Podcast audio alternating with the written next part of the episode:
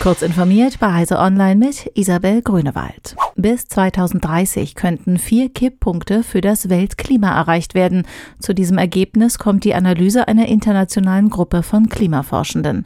Demnach würden beim Erreichen einer Erderwärmung von durchschnittlich 1,5 Grad Celsius im Vergleich zum vorindustriellen Zeitalter die Kipppunkte beim grönländischen und westantarktischen Eisschild, beim Absterben der tropischen Korallenriffe und beim Tauen des Permafrostbodens erreicht. Jenseits der Kipppunkte können Rückkopplungsprozesse dafür sorgen, dass eine Entwicklung unaufhaltsam wird. Um gute Lebensbedingungen auf der Erde zu erhalten, die Menschen vor zunehmenden Extremen zu schützen und stabile Gesellschaften zu ermöglichen, müssen wir alles tun, um das Überschreiten von Kipppunkten zu verhindern. Jedes Zehntelgrad zählt, mahnen die Forschenden.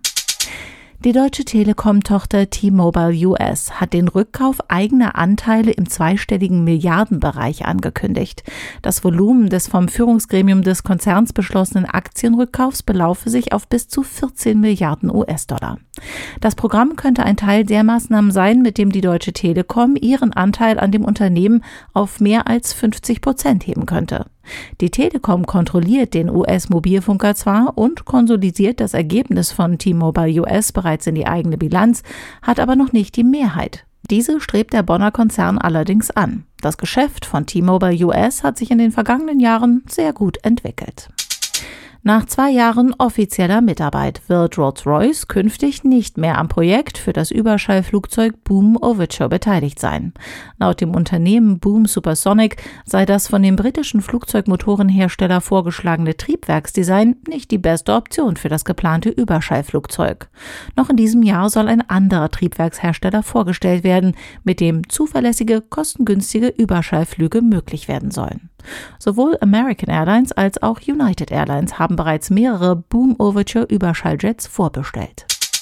Den Europameistertitel für IT-Sicherheitstalente im Alter von 14 bis 25 Jahren versucht Deutschland kommende Woche in Wien zu verteidigen. Schauplatz ist von Dienstag bis Freitag die siebte European Cyber Security Challenge 2022. Erstmals Teil des Wettbewerbs ist die Online-ECSC. An ihr darf jeder, egal von wo und welchen Alters, das eigene Hackerkönnen online unter Beweis stellen.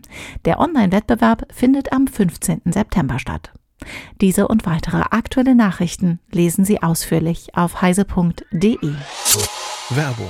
Jonos ist der größte Hosting-Anbieter in Europa. Mit Hosting-Dienstleistungen, einer Cloud-Infrastrukturplattform und den passenden Services bietet Jonos alles für den digitalen Erfolg. Von der Domain über die Webseite bis zur Cloud. Auf Wunsch unterstützt Jonos alle KundInnen mit kostenfreier Beratung durch feste Ansprechpartner.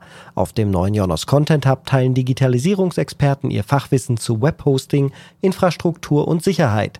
Den Link finden Sie in den Show Notes.